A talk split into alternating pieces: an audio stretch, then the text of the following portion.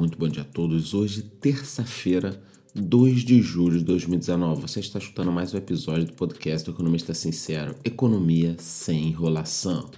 Então vamos lá. Então, ontem o Ibovespa fechou em alta, né, puxado pelo ânimo externo que você escutou em nosso podcast, já sabia disso.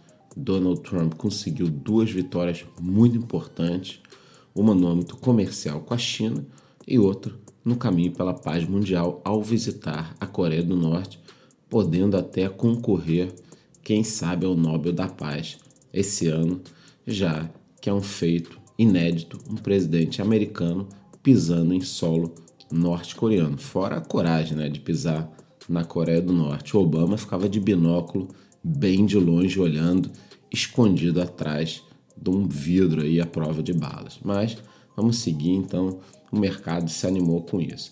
A nossa vizinha Argentina cortou a taxa básica de juros de 62,5% para 58%. O país está numa situação muito delicada. No passado, o dólar disparou, os juros também. O problema foi que o presidente Macri herdou um país em ruínas. Decidiu fazer ali as reformas aos poucos, e isso deixa uma grande lição para o Brasil.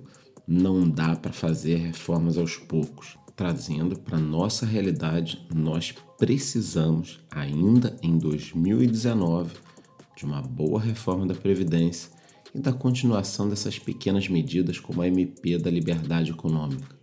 É isso que vai fazer com que o Brasil cresça e não chegue na situação da Argentina, um país rico, com muitas riquezas naturais, né? tinha uma indústria, tem todo o campo deles tinha uma cultura muito grande, mas que veio sendo destruído aí agora está de novo no fundo do poço. Deram um calote no início dos anos 2000 e de novo com um problema impressionante, né? Falando aqui dos mercados, a Via Varejo começou a fazer mudanças visando um turnaround. Doze executivos já foram dispensados. Já era um movimento esperado, né? Visto que a gestão da empresa era péssima.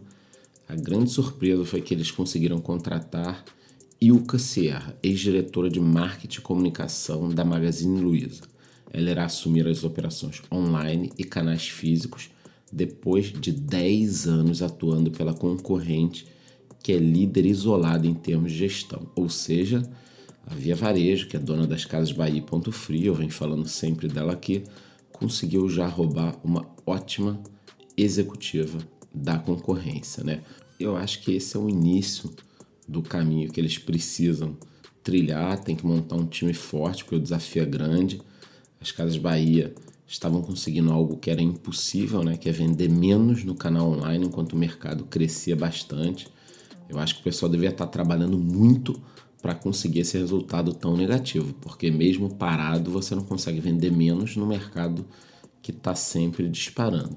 Agora, já em relação à Magazine Luiza, que nós falamos aqui diariamente quando ela estava tentando aí comprar Netshoes, a novidade é que a integração do sistema Magazine Luiza Netshoes deve ocorrer só em 2020. Isso visa não atrapalhar as vendas de final de ano, faz todo sentido e também existe a possibilidade da Magazine Luiza abrir lojas físicas da Netshoes. Não duvidem de nada em relação à Magazine Luiza. Eles vêm performando muito acima do mercado entregando muito resultado.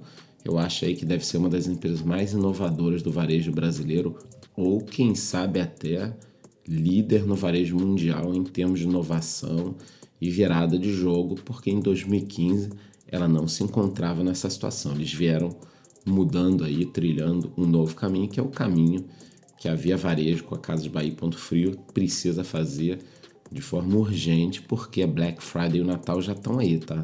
Para quem trabalha no varejo, você já começa a se planejar lá para frente. As ações da Neoenergia estrearam ontem na bolsa com alta de 8,37%. Segundo analistas, a companhia que havia tentado a IPO em 2017 não conseguiu fazer, ainda está barata, e o presidente da empresa informou que em breve alguns projetos serão entregues e trarão grande rentabilidade para a empresa. Nós daqui estamos de olho. Uma outra notícia interessante é que o governo federal vai implantar o ponto eletrônico para 410 mil servidores. Alguns ainda ficarão de fora nessa leva, né? E quando eu estava lendo notícia, isso foi meio chocante para mim, porque nós estamos em 2019 e o governo federal não controla esses 410 mil servidores com pontos eletrônicos.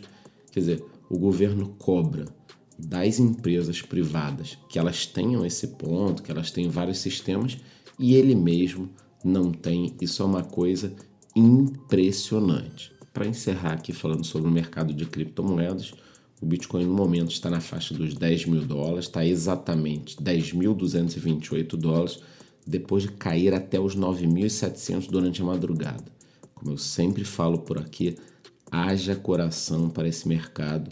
É um ativo com bastante volatilidade e continuará assim pelos próximos anos. Então, se você pensa em entrar no mercado de criptomoedas, prepare-se para volatilidade, mas volatilidade é vida, volatilidade é lucro você só ganha dinheiro no mercado desse tipo, quer dizer, muito dinheiro, né?